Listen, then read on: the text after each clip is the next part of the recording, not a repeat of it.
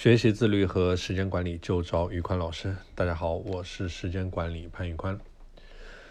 不知道大家最近有没有关注到竞选的新闻？其实特朗普，无论是特朗普也好，拜登也好，他们都已经是年近年过七旬的老人了。特别是拜登已经到了七十八岁了。而当你发现，当他在上台演讲的时候，或者说和竞争对手辩论的时候，呃，进行竞选的时候，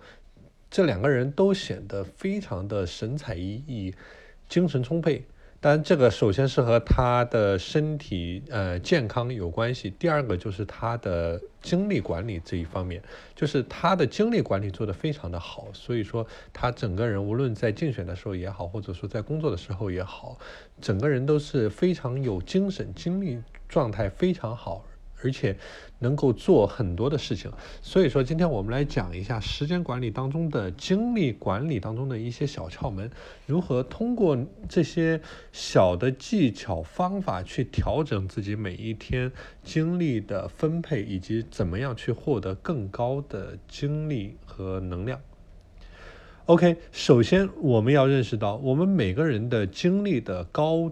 峰和低谷的时间段都是不一样的，这个是因人而异的。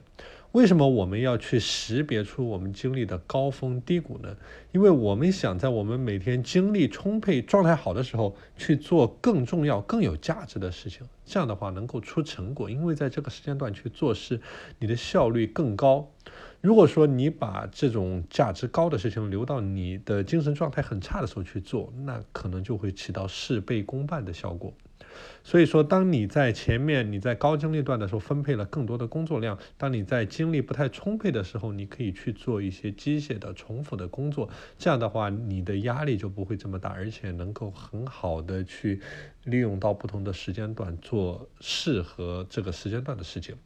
所以我们来总结一下，一般来说，我们的人体都有几个黄金的时间段。首先，第一个就是在你早上起床后的两到三个小时，比如说你七点钟起床，也许早上九点钟到十点钟是你个人的黄金时间段，因为这个时候经过你大脑经大你的大脑经过了一晚上的休息，就像此时此刻的大脑就像一个一尘不染的办公桌一样，所以说去适合做一些高价值。需要高专注度的工作。第二个黄金时间段就是在你的休息之后，一般来说，你工作了二十五分钟之后，你进行一个五分钟的休息，或者说你在工作了四个二十五分钟之后，你进行一个十五分钟的休息。这个时候经过一个休息，你的大脑也能够得到一个很好的调整。第三个黄金时间段呢，就是在我们下班前的一段时间，比如说你五点半下班，你可能在。四点钟到五点半的时间段，这个也是你的一个黄金时间段，因为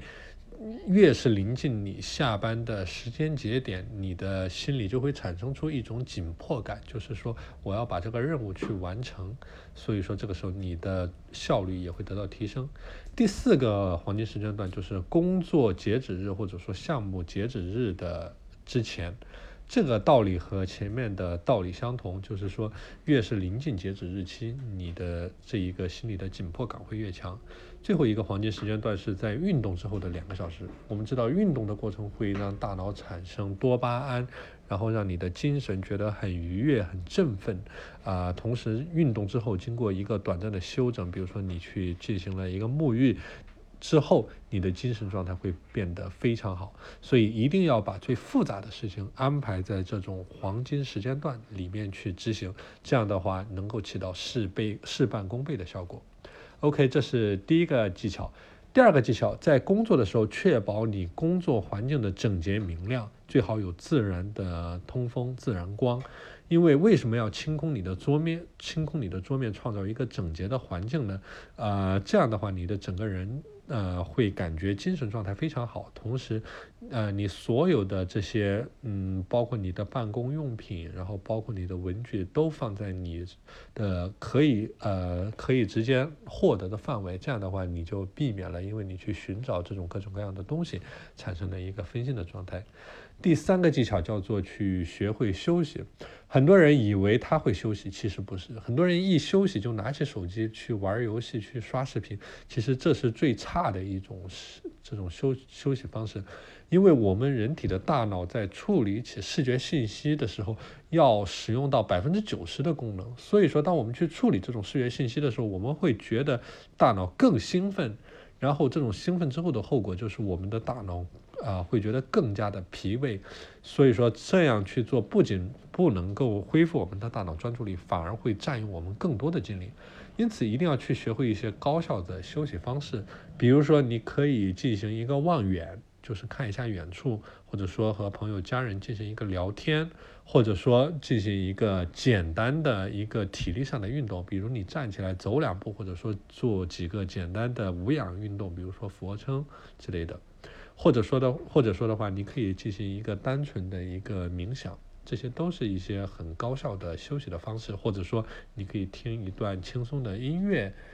呃也好，或者说闻一下香薰。通过一些嗯味觉上的刺激，然后还有一些呃听觉上的刺激，让大脑得到一个放松的这样一个效果。好了，今天的内容就和大家分享到这里。大家如果想学习时间管理方面的知识，欢迎添加我的微信 p a n l e o n 一九八八，我会分享给你时间管理方面的全套资料。我是时间管理潘宇宽，我们下期节目再见。